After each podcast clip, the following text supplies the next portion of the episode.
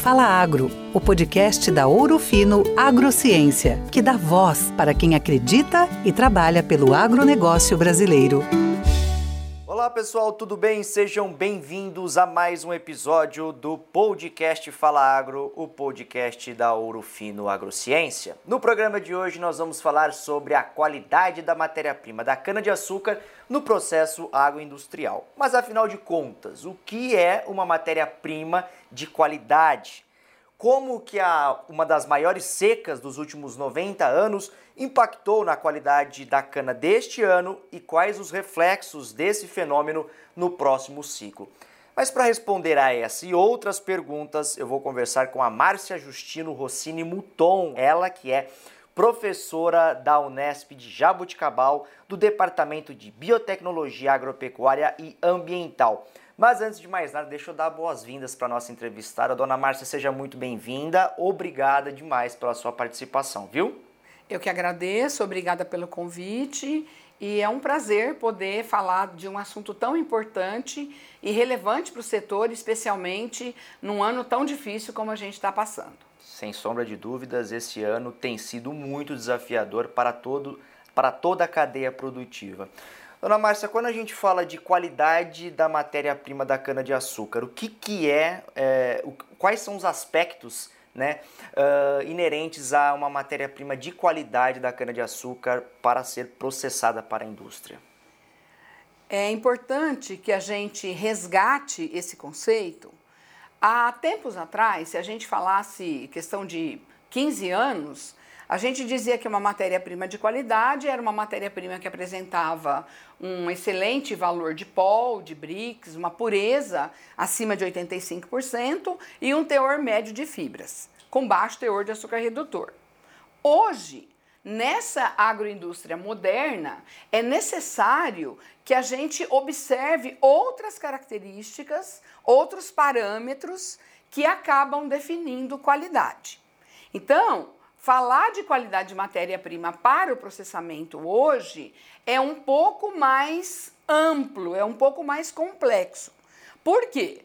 Porque hoje nós temos é, exigências de mercado, por exemplo, nacional e internacional, para os padrões de qualidade do açúcar produzido, para a qualidade do etanol produzido.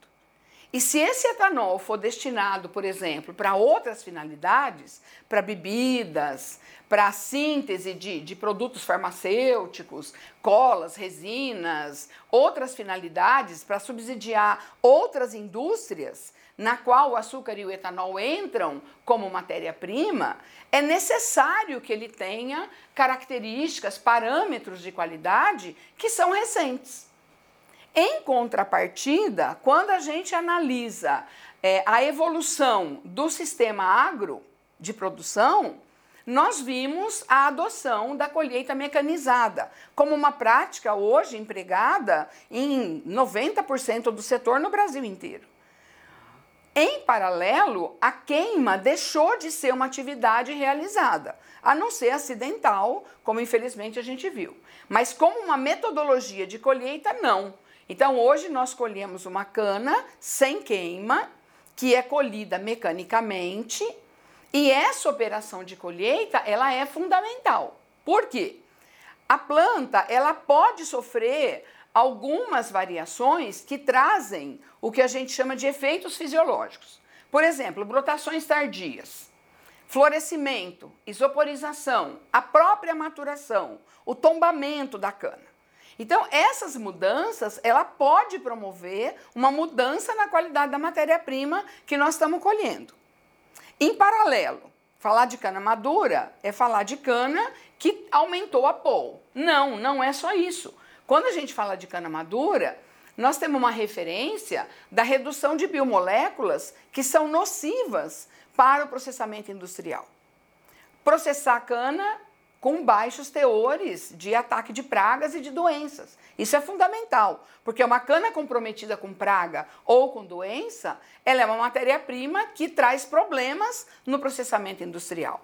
E a eficiência e o rendimento é menor. Do mesmo modo, colher uma cana fresca, processar com menor tempo de colheita e com baixos teores de impureza. Então, nesse sentido, nós vamos perceber que a qualidade da matéria-prima, em paralelo a toda essa tecnologia que está aportada hoje no segmento, é, ela poderia ter melhorado um pouquinho mais. Agora, ah, dona Márcia, para aquele agricultor que está nos ouvindo ou para aquele gestor de usina que também está nos acompanhando. Eu queria que a senhora deixasse algumas dicas do que, que pode ser feito para melhorar então na qualidade da matéria-prima quando a gente fala de ações, de, de práticas uh, com relação à parte agricultável, né? Como fazer para levar uma matéria-prima de maior qualidade para a indústria? É, é muito confortável quando a gente olha para as opções que a gente tem de, de novas tecnologias sendo agregadas tanto do ponto de vista agrícola quanto do ponto de vista industrial. Então, hoje a gente tem informações, nós temos ferramentas para produzir qualidade no campo e para garantir que essa qualidade produzida no campo seja entregue na indústria. Porque a agrícola todo ganho que a gente conseguir na agrícola, eu tenho um ganho dilatado na indústria. Porque a indústria, ela não produz, ela recupera o que a agrícola entregou. Então, se eu entrego uma, uma matéria-prima de qualidade, por exemplo, variedade é um, uma ferramenta de qualidade. Escolher a variedade adequada e colocar no ambiente de produção adequado. Então, esse trabalho que é um trabalho novo, é um trabalho recente do ajuste de variedade a ambiente de produção e a colheita, o manejo desse material. Hoje nós temos tecnologia 4.0 relacionadas aí com o uso, por exemplo, de fertilizantes que vão preparar a cultura para passar por períodos desafiadores e o próprio uso de maturadores, por exemplo. Então, o maturador é uma ferramenta importante porque ele vai possibilitar, depois que eu já conduzi a cultura de maneira adequada, que a cultura já se desenvolveu vegetativamente, nós vamos possibilitar que eu consiga o, potencializar o ganho que geneticamente aquela variedade tem. Então é isso que o maturador faz. Ele vai possibilitar o ganho potencial da variedade. Então, se eu não uso maturador e se eu não uso a ponta, aquele tecido imaturo da ponta, para poder agregar e aumentar a produção de açúcar, é, eu deixo de ganhar. E quando eu deixo de ganhar, eu estou perdendo. Não é só isso. Quando eu mudo a característica da ponta, reduzindo o teor de ácidos orgânicos, por exemplo, por que, que eu falo ácidos orgânicos e compostos fenólicos? Porque quando essa cana chega na indústria, ela vai ser processada. Então ela vai cair lá numa mesa receptora, cai numa esteira de cana, lá na esteira ela vai ser picada, processada, para ser extraído o caldo, seja na moenda ou em difusores, tanto faz, e ao final do processo de extração, nós vamos ter um caldo extraído. Esse caldo extraído é uma solução de sacarose, de açúcares, impura. Então eu tenho muitas impurezas presentes no caldo que para a produção de açúcar ou de etanol, a primeira etapa é o tratamento do caldo. Qual é o objetivo do tratamento do caldo? É remover essas biomoléculas e esses produtos que são negativos para a recuperação do açúcar ou para a fermentação.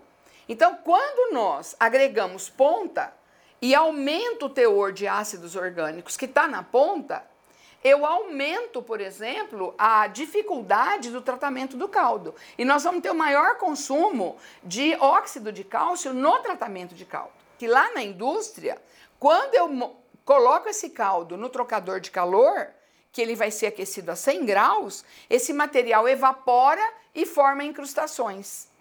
Essas incrustações vão sair no cristal de açúcar. Aquele cálcio que sobrou, ele agrega no cristal e vai dar cinza no açúcar, que é um parâmetro que desqualifica o açúcar frente ao mercado consumidor.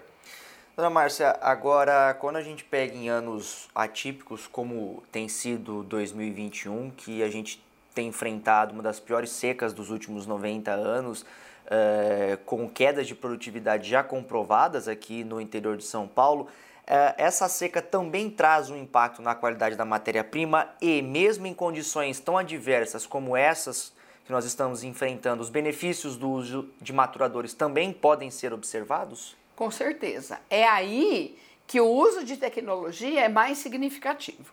Em anos que nós temos condições ótimas de produção, de agrícola e de indústria, o uso de tecnologia contribui muito para o ganho de eficiências e rendimentos, sem sombra de dúvida. Mas é exatamente em safras críticas é que o uso de tecnologia pode contribuir para que a gente minimize perdas. Então, quando eu minimizo perdas, quando eu protejo o canavial, no caso com maturadores, nós estamos ampliando a possibilidade de uma melhor extração de açúcar por área, de processar uma matéria-prima com menores impactos negativos dentro da fábrica e, com isso, é, diminuir as alterações de custo que a indústria vai experimentar. E por outro lado, se você esse ano nós vamos ter uma safra mais curta.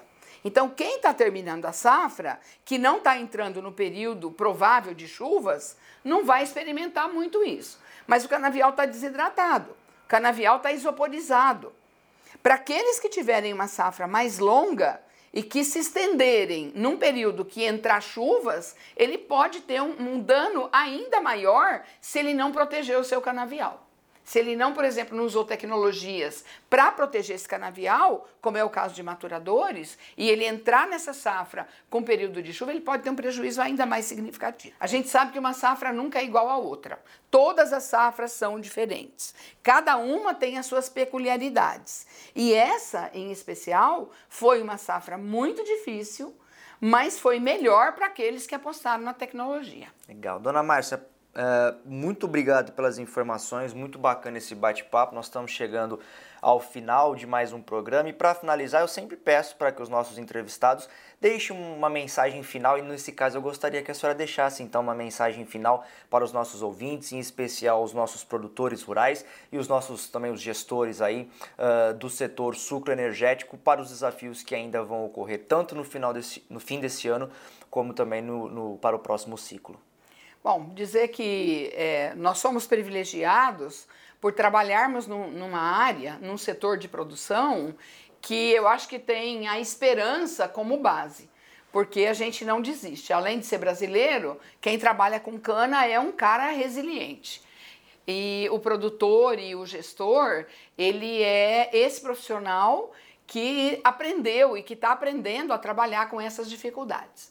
Então, o que tem para nós como grande é, nutriente, como grande energia que nos sustenta, é acreditar que a gente vai ter agora um período de chuvas que vai acalmar pelo menos essa dificuldade que a gente está experimentando, que as chuvas tragam essa oportunidade para que os canaviais possam se recuperar é, de duas, de dois períodos críticos que a gente vem enfrentando e não esquecendo que quando a gente tem nas ferramentas, nas tecnologias, o nosso suporte, o retorno para a gente é muito mais significativo e muito mais produtivo, tanto para a agrícola quanto para a indústria. Vamos trabalhar com os pés na agrícola, olhando para a fábrica, que é o nosso grande cliente e que é o que mantém esse ciclo virtuoso de produção. Um abraço a todos, obrigada pela oportunidade. Que essa energia, que essa esperança que a dona Márcia falou traga então a chuva não só para o setor sucroenergético, mas para todo o agronegócio brasileiro que gera renda e emprego e ajuda a movimentar a nossa economia. Obrigado, dona Márcia. Um forte abraço a você, ouvinte. Nós vamos ficando por aqui. Você já sabe, para acompanhar esse e outros episódios, basta acessar nosso portal ourofinoagro.com.br barra canal traço digital. O podcast Fala Agro também está disponível nas principais players. Obrigado pela sua companhia. Forte abraço. Até a próxima. Essa foi mais uma edição do Fala Agro, o podcast que é a voz do agronegócio brasileiro. Assine o nosso canal e fique por dentro dos principais acontecimentos do setor. Juntos, reimaginamos a agricultura brasileira.